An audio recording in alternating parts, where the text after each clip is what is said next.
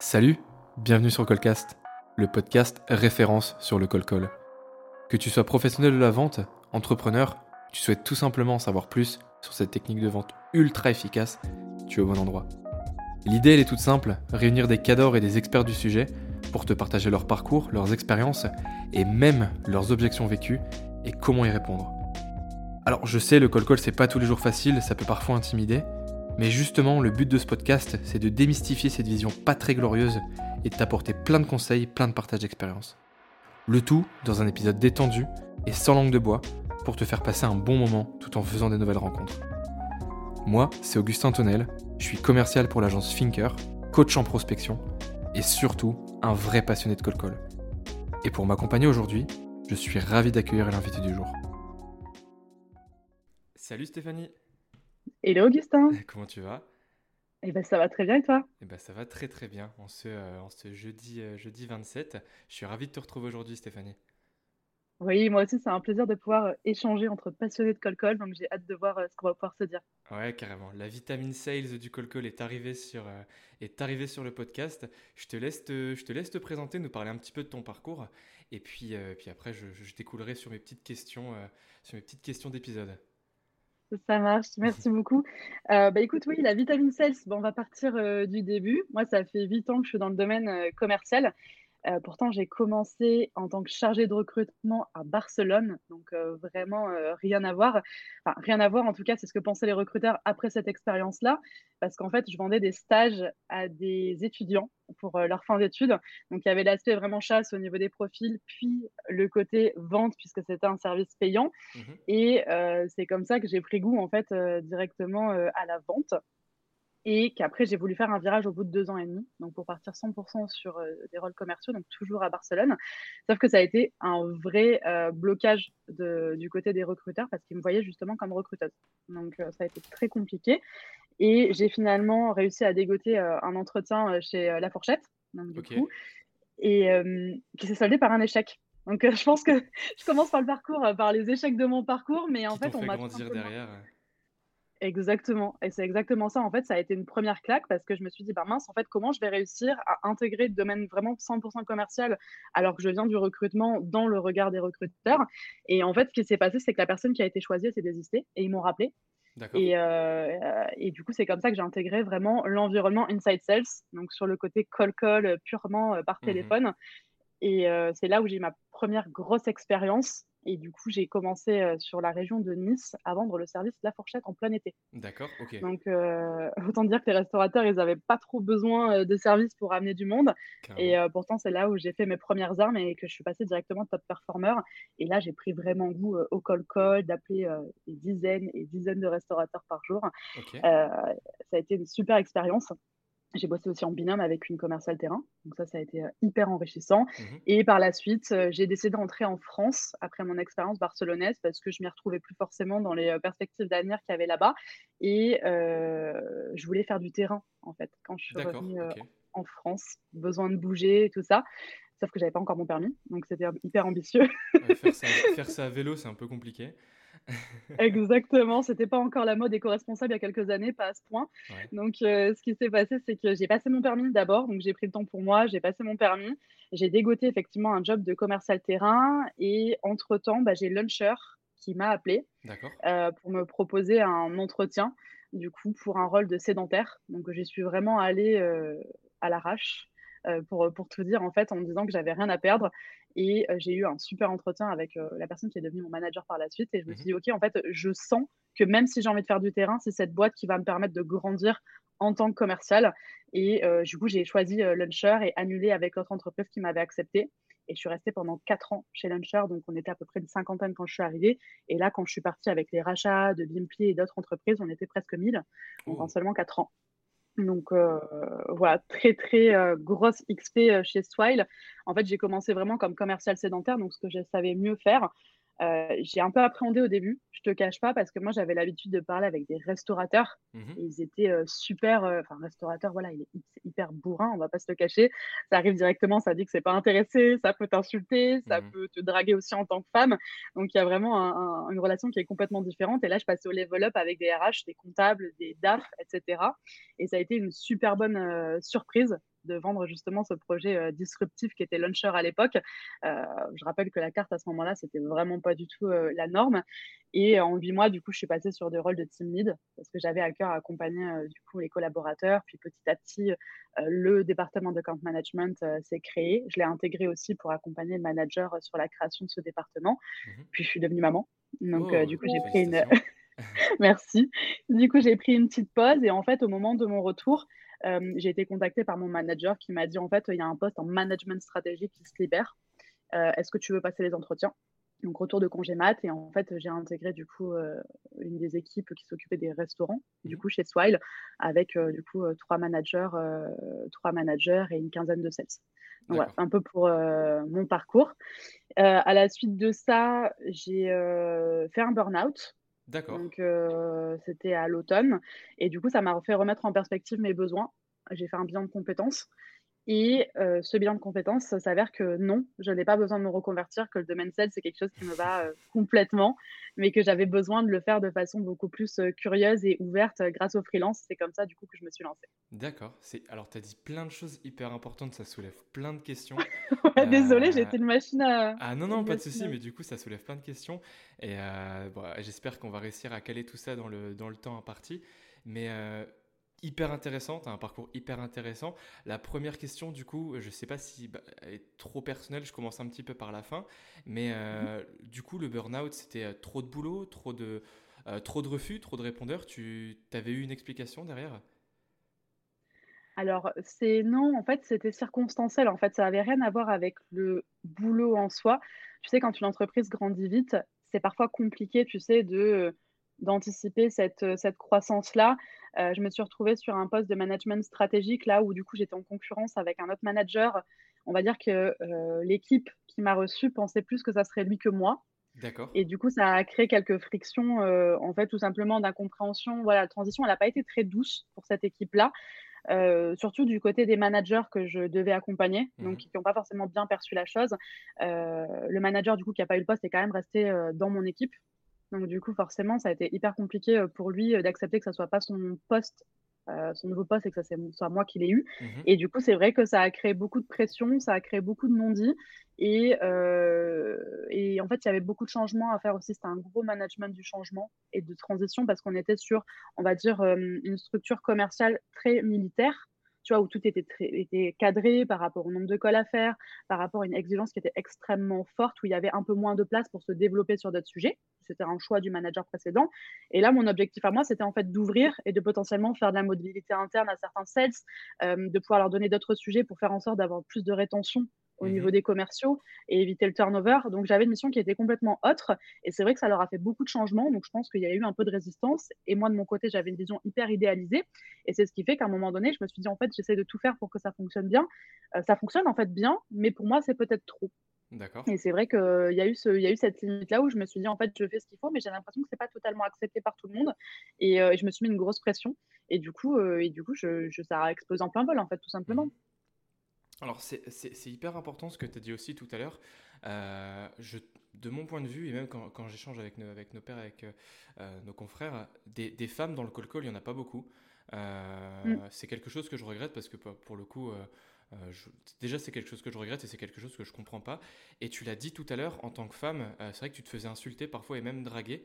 Mm. Est-ce que c'était propre au domaine de la restauration ou est-ce que même là, dans d'autres sujets, quand tu attaques euh, le, domaine technologique, le domaine du digital, ça t'arrive en tant que femme de te faire, de te faire draguer? Alors, bon, les restaurateurs, c'est un monde à part aussi. Donc, on va dire qu'ils insultent tout le monde, hommes et femmes, et ils draguent plutôt les femmes. non, en soi, après, bah, c'est un petit peu particulier parce que j'ai vraiment côtoyé le monde RH. Et pour le coup, qui est un monde qui est plus féminin, tu vois, et plus business que le côté restaurateur. Mmh Donc là, j'ai pas rencontré de problématique à ce sujet-là. À part peut-être sur des cibles qui étaient très petites, tu vois, des entreprises où il y avait peut-être moins de 10 personnes qui, étaient, euh, qui avaient des dirigeants hommes, où tu voyais que certains sujets, ça pouvait un peu peut-être les piquer, tu vois, que tu mettes le doigt dessus en tant que femme. D'accord. Euh, mais c'est pas trop dans le col-col, tu vois, que j'ai ressenti ça, mais euh, je sais pas comment dire. Tu vois, même dans le monde du travail en général, quand tu es commercial, d'aller demander une augmentation de salaire et ce genre de choses, je pense que c'est pas aussi bien perçu quand tu es une femme que quand tu es un homme, tu vois? Mmh comme si tu travaillais un petit peu plus pour la gloire et que ça faisait un peu michto, tu vois? Mais mais ouais, il y a un rapport à l'argent qui est différent, je pense, au niveau des attentes en tant qu'homme ou en tant que femme. Donc c'est particulier.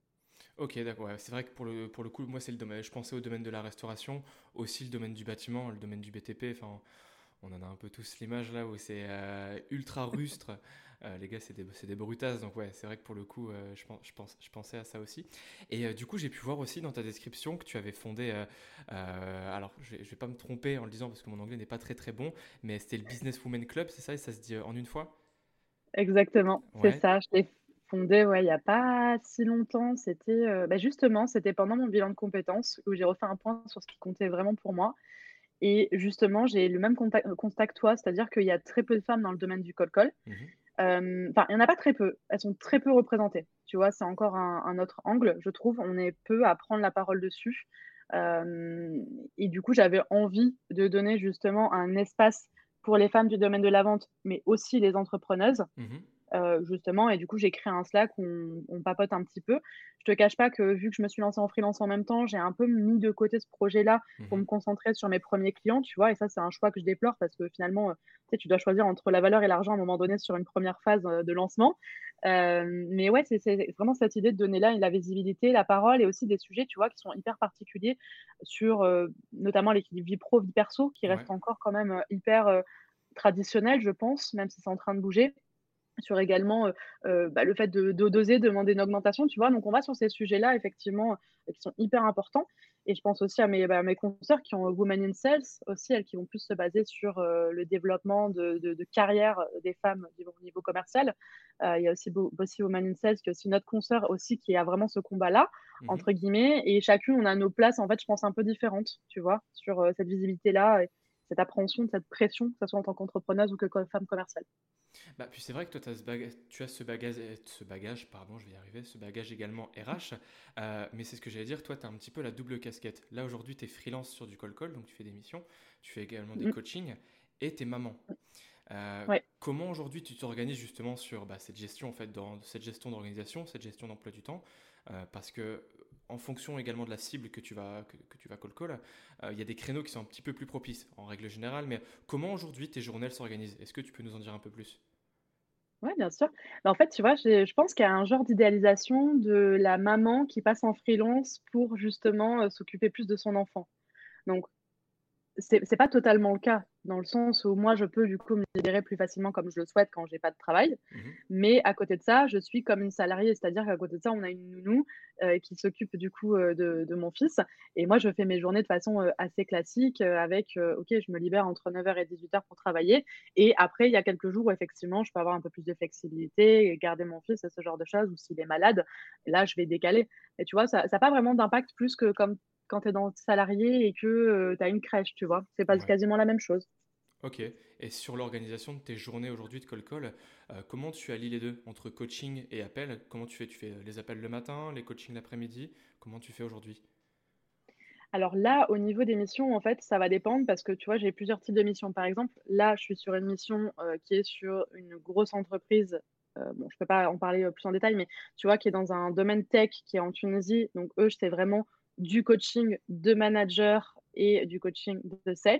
Mmh donc ça, c'est 8 heures que je vais répartir dans la semaine en fonction aussi du décalage horaire avec la Tunisie. Tu vois, donc ça va être en fonction d'eux et de moi, donc je suis hyper libre sur les horaires. Et entre-temps, je vais quand même me caler des demi-journées de libre pour travailler pour mon autre cliente pour laquelle je fais des missions, tu vois, de SDR. Donc, je sais que je me libère, euh, par exemple, deux demi-journées pour elle dans la semaine, où ça va y être dédié. Et après, à côté de ça, je vais aller euh, caler justement euh, mes coachings justement pour la Tunisie, plus la création de contenu aussi, parce que je suis sur Instagram et sur LinkedIn aussi, donc il faut que je mmh fasse ce contenu-là. et après, le coaching aussi d'une amie sur la partie prospection en fonction de, ce qui me reste comme credo. Quoi. Donc, mmh c'est assez flexible. C'est ça qui est l'avantage aussi avec le freelance. C'est important pour toi de continuer à avoir les mains dans le, les mains dans le cambouis. Moi, je sais que bah, pour le coup, j'ai aussi cette double casquette de continuer à faire des appels et, euh, continuer, et faire des coachings.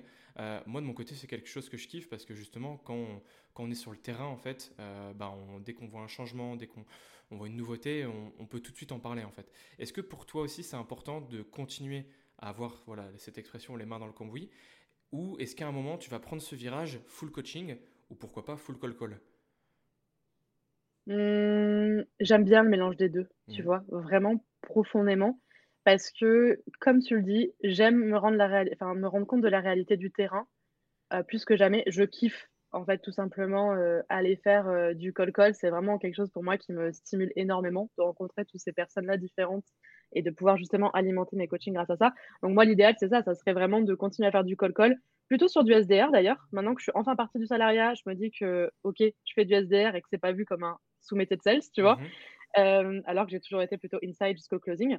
Et à côté de ça, d'aller faire du coaching, c'est important. Tu vois, même quand j'étais manager stratégique, je faisais des appels. Alors que j'avais plein de missions parce qu'en fait, il y a un devoir d'exemplarité et il y a un devoir de se rendre compte en fait de la réalité du terrain qui est hyper forte pour moi. Et tu vois, c'est pareil. En fait, c'est dans quelle mesure tu vois la hiérarchie ou tu vois est-ce que le fait de faire de la stratégie, tu es plus élevé dans une certaine hiérarchie ou pas? Pour moi, non, tout est flat. En fait, on a tous à apprendre les uns des autres. C'est pour ça que j'aime être un petit peu sur tout, tu vois. Mmh c'est quelque chose que tu vas transmettre justement dans tes coachings quand tu vas coacher des managers ou quand tu vas coacher des SDR. Euh, l'idée en fait de... Alors je, sais qu'on parle parfois de hiérarchie, je crois que c'est horizontal. Euh, ouais, c'est hiérarchie horizontale, c'est ce que tu veux transmettre à chaque fois? En fait, tu vois, au-delà d'une idée de hiérarchie horizontale ou verticale, c'est vraiment le fait de. En fait, c'est plus des valeurs, tu vois, que je vais transmettre et que j'ai moi-même, que ce soit dans ma prospection ou dans mon management. C'est aujourd'hui, une de tes qualités premières, c'est l'humilité. Et l'humilité, c'est en tant que manager, c'est savoir que tes sales, ils savent beaucoup plus, enfin, ils savent beaucoup mieux faire le travail que toi tu le fais parce qu'ils sont tous les jours dedans. Mmh et en tant que sales, c'est toi, tu dois avoir aussi le respect de ta hiérarchie qui va t'accompagner justement dans ta hiérarchie, voilà, dans les grands mots, hein, bien sûr, dans pour ton manager parce que ton manager, il va faire en sorte que ton travail soit plus facile, mmh tu vois. Et il y a vraiment des interconnexions et que j'essaye d'apprendre, tu vois, là, quand j'accompagne actuellement des team leaders ou des managers, je leur dis, en fait, attention au double message fais attention de respecter la sensibilité de cette personne-là, euh, valorise-la. Mais tu vois, il y, a toutes ces, interactions-là qui sont hyper importantes, ces, interdépendances, tu vois, que j'essaie de leur donner avec euh, justement cette humilité, d'être là, de te poser à côté de ton sel, de dire, OK, qu'est-ce que tu peux m'apprendre? Montre-moi comment tu fais. Et ouais, ça, c'est vraiment clairement une valeur que je veux transmettre euh, en coaching ou même euh, après en call call ou quoi que ce soit, tu vois. C'est hyper important. Mhm. Et tu te heurtes parfois justement au moment où tu t'essayes de transmettre ça, de transmettre ces valeurs, tu te heurtes parfois à bah, des blocages de certains de tes clients? Mmh, Actuellement, non. Mhm. Peut-être que je serais amenée à le faire, mais je pense que j'ai de plus en plus une prise de position, euh, notamment dans ma communication, qui fait que je vais peut-être m'éviter justement des clients qui sont extrêmement tradis, tu vois. D'accord. Tu peux nous Donc, euh, ouais, bien sûr. Bah, tu vois, tu disais, il y a peu de femmes, de femmes qui parlent de call-call, il y a peu de femmes qui prennent un peu euh, cette place-là. Euh, tu vois, j'ai des affirmations qui sont assez claires, notamment sur le fait d'avoir un management bienveillant. Donc, bienveillant, j'entends bien sans le bullshit de j'essaie d'avoir une emprise en disant que c'est bienveillant, etc., dans, le monde startup qu'on peut connaître actuellement. J'ai mis, un baby-foot dans le hall de l'entreprise. Exactement. Et comme on est tous bienveillants, il faut pas trop que tu nous dises que ça va pas, sinon c'est pas bien. Bref, mais donc du coup, euh, je sais plus ce qu'on disait, mais euh, en fait, cette communication-là, elle est très axée, tu vois, sur l'importance de sales, l'importance, la revalorisation euh, du call-call, la revalorisation des techniques commerciales, d'aller chercher en fait le côté humain derrière le métier, tu vois. Mmh Et je pense que hum, de par cette prise de position, même sur la gestion des émotions, tu vois, là j'ai un post qui arrive sur LinkedIn, donc que j'ai fait sur Instagram, qui va donner des, vraiment du, côté un peu plus personnel sur mmh moi, ma perception et qui je suis. Je suis quelqu'un qui a par exemple beaucoup de, qui a eu beaucoup de difficultés dans la vie pro à gérer mes émotions, à pleurer beaucoup. Et dans le domaine commercial où il y a beaucoup de pression, c'est quelque chose qui a un peu fait peur, surtout en tant que femme. On se dit, oula, est-ce qu'elle n'est pas en train de nous faire une crise de nerfs, tu vois? Et du coup, le fait de m'afficher clairement aussi sur cette façon de gérer mes émotions, mais d'en faire une force, on sait qu'en travaillant avec moi, potentiellement, je peux avoir cette sensibilité qui fait que c'est soit tu es prêt à l'entendre, soit tu travailles pas avec moi parce que je suis pas juste là pour faire du bourrinage. Il y a du bourrinage, mais dans une bonne intelligence et une bonne sensibilité. C'est mon point fort aussi, tu vois. Ouais, c'est ce que j'allais dire, c'est le terme c'est exactement ça, c'est le terme sensibilité que j'allais j'allais prendre et euh, j'allais te demander justement si toi aujourd'hui, est-ce que c'est ton point fort ou est-ce que tu en vois d'autres aujourd'hui? Je pense que c'est vraiment mon point fort. Tu vois, j'ai je sais pas comment dire, je dédramatise beaucoup en coaching ou avec les sales. Je leur dis, les gars, c'est pas des prospects, c'est juste un mec avec qui tu veux devenir pote. Mhm. Donc, juste arrête de lui parler que de toi, sinon tu deviendras pas pote avec ce mec. Parle-lui de lui. Et là, vous serez pote et il signera ton offre parce que du coup, vous avez créé un lien. Euh, et même dans le management de sales, tu vois, le fait d'aller chercher qui sont vraiment au fond d'eux, tu vois, c'est quoi ton point fort, qui tu es, comment tu veux le faire? Et ça, tu, tu fais devenir des sales extrêmement performants et tu permets aussi d'ajouter du sel un peu dans leur quotidien de sales mmh. salariés notamment en disant OK, mais en plus du sales, qu'est-ce que tu aimes faire? Et tu parsèmes un petit peu leur quotidien de peut-être un peu de produit, tu vois, mission produit, un peu de mission care en plus du sales. Et du coup, ils arrivent à trouver du sens parce que le sales, en fait, c'est le cœur de. Euh, enfin, tu es un peu le plateau tournant, tu vois, entre le produit, entre le care, entre le CSM, entre les account managers. Et du coup, si tu arrives à leur donner ce sens-là en disant, mais en fait, tu as une importance, tu as un plateau tournant aujourd'hui et je vais te donner des responsabilités, le sales, il comprend encore mieux pourquoi il fait les choses. Et il le fait mieux, du coup, mmh tu vois, c'est hyper important. Et avec émotion aussi, tu vois, de respecter les gens, c'est de, de se valoriser soi-même, de valoriser les autres aussi, la culture du feedback, tu vois Donc c'est hyper, hyper important de mon côté. Cette manière du mentoring, et enfin, les valeurs que tu transmets, c'est ultra d'actualité, c'est ultra dans le temps, parce que là, on est vraiment sur une, sur une génération qui veut du sens, en fait, tout simplement. Euh, qui veut, en fait, qui veut pas juste un travail avec juste un salaire derrière. Ça, c'est terminé aujourd'hui. Donc, trouver du sens sur un sujet, euh, là, on parle du call-call, sur un sujet aujourd'hui où bah, au premier abord, on pourrait penser que justement, ça n'a pas de sens, euh, c'est juste euh, du bourrinage pour du bourrinage. Bah, je trouve ça hyper important et euh, j'ai un petit peu l'impression que, que, justement dans tes coachings, il y a un petit travail d'introspection en fait. Ouais, carrément. En fait, sur le pourquoi et le comment, tu vois, ça va être comme pour la prospection. Aujourd'hui, je veux savoir pourquoi tu es là, comment tu veux faire les choses et qui tu es. Et c'est quelque chose qui désarçonne beaucoup, tu vois, aussi sur le coaching.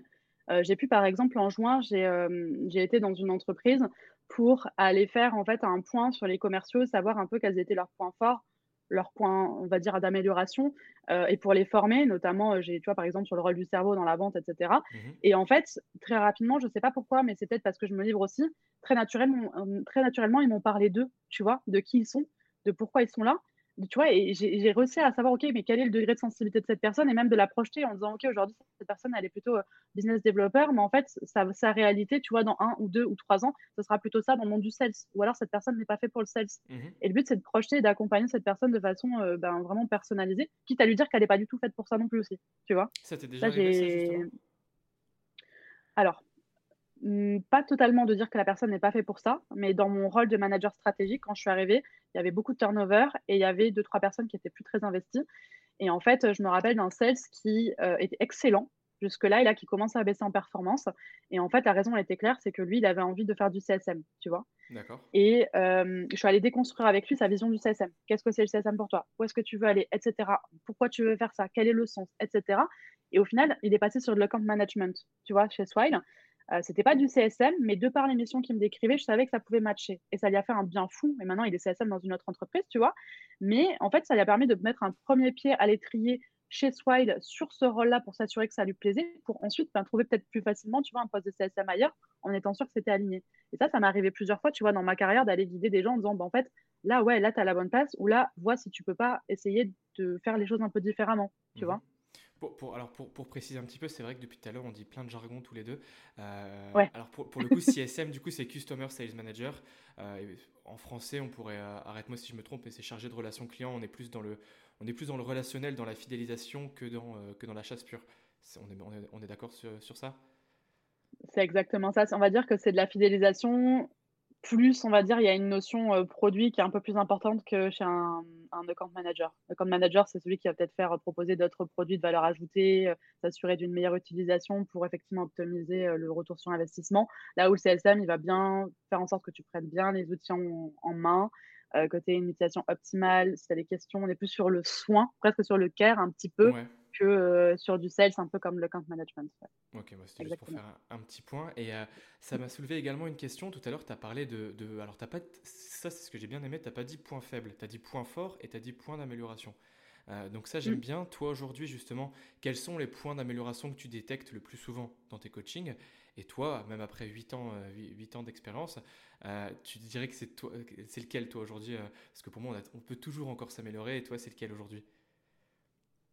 Mmh, alors, l'axe d'amélioration, je vais commencer par le mien parce que c'est quand même, quand même euh, bien, je pense. Euh, je pense que mon axe d'amélioration, eh, je, je, suis encore euh, très sensible, tu vois. Pas avec les prospects, mais dans ma façon de, d'appréhender mon environnement, tu vois. J'ai cette sensibilité qui est assez forte, parfois que je dois un peu encore mesurer. Et sinon, ça va être bah, vraiment purement, purement pro ça va être par exemple l'émission où on me demande de créer une base de données avant de commencer à appeler. D'accord. ça, c'est vraiment mon point faible, dans le sens où j'aime pas le faire. Tu vois je, aller chercher, j'aime bien chasser comme ça sur une certaine logique, mais par contre, aller utiliser plein d'outils pour aller chercher une base de données moi-même avant de commencer à, faire du cold et tout ça, ça, ça va être vraiment mon point faible et le, ce que j'aime le moins en plus, tu vois. Ouais, c'est la partie un petit peu moins, moins sexy du, du call call, quoi. C'est ça, exactement. Je pense que ça va être surtout, euh, surtout ça. euh... bah, du coup, je sais pas si j'aurais dû le dire, tu vois. Les gens, ils vont avoir peur, ils vont dire non, elle, du coup, on la veut pas. Mais... Euh, non, non, non, non, pas de souci. Et Mais euh, non, ouais, dis-moi. Et du coup, sur les, sur les points d'amélioration que tu remarques en, en moyenne, enfin, le plus souvent lors de tes coachings et de tes formations? En fait, je pense que les sales ou même les entrepreneurs que je peux accompagner, elles pensent trop que l'offre qu'elles proposent ou ce qu'elles ont à offrir, c'est logique pour la personne qu'elles ont en face. Tu vois, ça manque en fait de pédagogie. Et bah, justement, bah, là, on va taper sur la question de découverte. Donc, du coup, comme ça manque de pédagogie parce que ça nous paraît logique que c'est utile, bah, du coup, elles vont avoir peut-être tendance, ou ils, à avoir moins tendance en fait à aller creuser, tu vois? Mmh Donc, il va y avoir ce truc-là, bah oui, c'est logique, Ouais, mais non, crée un storytelling pour montrer que les clients qui sont de tel salon d'esthétique, par exemple, ont trouvé aussi l'intérêt. Ne dis pas, ne dis pas toi. Ouais, mmh. c'est intéressant. Non, toi, on s'en fiche de ton avis. T'es là pour vendre ton truc. Du coup, fais dire les choses en fait à des, clients qui leur ressemblent, tu vois. Donc, ça va être ce côté-là vraiment de d'aller creuser un petit peu plus et de pas prendre pour logique en fait ce qu'elles sont en train d'offrir. Ils sont en train d'offrir. Ok, d'accord. Alors, on va arriver au bout du temps. J'ai réussi à, poser les questions. Je ne vais, pas te prendre plus de temps parce que je sais que ton temps est compté. Euh, je vais juste embêter une, euh, avec deux petites questions. Aujourd'hui, quel est mhm. pour toi le pire conseil en call call et le meilleur conseil euh, pour, pour du call call Et après, je te laisse tranquille le premier. non, t'inquiète, c'est hyper intéressant. le pire conseil, le, le non n'est pas une réponse acceptable. Tu vois, c'est dire non, il faut y aller. Tu vois, il y a ce truc-là un petit peu de t'es commercial, tu dois avoir la dalle. Si tu dis non, il faut que tu retournes. Moi, je ne suis pas du tout, du tout pour ça parce que je pense qu'il y a un temps pour tout. Si la personne, elle te dit non alors que tu as sorti tous tes arguments, n'insiste pas. Laisse-toi oublier, reviens dans six mois et là, tu le signeras peut-être. C'est juste pas le moment. Et puis un non, ça, dire un non aujourd'hui, ça, peut être un oui dans deux semaines. Ça, c'est un truc, euh, c'est un truc que je me suis rendu compte aussi lors de mes sessions. Mais exactement, c'est ça. Donc il faut pas être lourd en fait, tout simplement, parce que sinon la personne, même si elle a besoin de ton service, elle t'appellera jamais parce que tu l'auras saoulé. Donc euh, voilà. et euh, meilleur conseil, je pense que ça serait euh, bah, d'être authentique, tu vois, comme je prenais l'exemple lors de tout ce qui est date ou création de relations amicales. C'est ok, en fait, la personne que tu as en face de toi, c'est juste une personne. Parle-lui d'elle, pose-lui des questions, intéresse-toi et en fait, euh, ça va couler de source et ça sera hyper authentique et du coup, ça enlèvera toutes les barrières de les sales sont des vendeurs de tapis. Non, en fait, on est juste deux humains. Tu vois, si tu as besoin de quelque chose, si tu as besoin de quelque chose, je te le propose. Si tu n'as pas besoin, je vais quand même aller chercher un peu. Et puis sinon, tu me dis non et puis on se rappellera quand tu auras besoin. Mais par contre, euh, au moins, on aura une bonne relation en fait et, c'est tout, tu vois. Mmh je pense que c'est hyper important de créer cette relation-là euh, hyper naturelle et authentique. Ouais, bah surtout qu'en fait, les on a un peu tendance à oublier que bah, justement le bizdev, enfin vraiment le, le, le bizdev, le sales, il y a tellement d'appellations, mais euh, même l'ingénieur d'affaires, c'est vraiment la clé d'entrée en fait de la relation. Donc si dès le début la relation elle est faussée avec du mensonge ou avec euh, quelque chose mm. qui n'est pas authentique, forcément derrière la relation elle va être biaisée en fait. Je trouve ça vraiment dommage. Donc super conseil pour le coup. Ouais, et j'ai un dernier conseil, mais là ça va être plutôt pour les entreprises. Quand vous prenez un sales freelance, s'il vous plaît, payez-lui un fixe en fait, c'est votre vitrine. Vous payez un site internet, vous payez des campagnes marketing sans être sûr des résultats. Payez vos sales. C'est eux votre vitrine. Je le mettrai en shout-out, en, highlight même. Bon, trop cool. Nous, Stéphanie, on peut, te, on peut te retrouver où Du coup, tu as parlé d'Instagram tout à l'heure, également LinkedIn, j'ai vu tes posts. Ouais, euh, LinkedIn, Instagram. Bah, sur Instagram, c'est Vitamine Sales, du coup, directement. Euh, un pseudo que j'ai longtemps osé à, enfin, hésité à mettre parce que je me suis dit, ok, ça fait un peu troll quand même en termes de jeu de mots, mais en fait, je l'assume. Donc, on peut trouver sur Instagram et. Euh, oh, trop cool alors. du coup, Instagram et, LinkedIn, dessus, il y a des petits posts sur la vente. Un LinkedIn, c'est plutôt B2B, on va dire, et Instagram, ça va toucher plutôt à des personnes qui sont un peu plus novices. voilà. Ok, bah, trop cool. Merci beaucoup d'être passé sur l'épisode. et bah, c'était ultra personnel. Vraiment, merci beaucoup, Stéphanie. Franchement, c'était super cool. Bah, je t'en prie. Merci beaucoup pour l'invitation, Augustin. Ah bah, avec plaisir. Salut. Salut. Pour terminer, merci à toi d'avoir écouté cet épisode. S'il t'a plu, n'hésite pas à le liker, à le noter sur Spotify, Apple ou même Deezer. Ça m'envoie beaucoup de force et ça me permet également de savoir comment améliorer ce beau projet. Un énorme merci donc à Starlead, notre partenaire qui nous accompagne depuis le début. Merci à vous. N'hésite pas à aller checker leur site internet, ça me fera vraiment très plaisir. Nous, on se dit à très vite. Et en attendant, rappelle-toi, chaque appel est une nouvelle chance de grandir et d'apprendre. À très vite.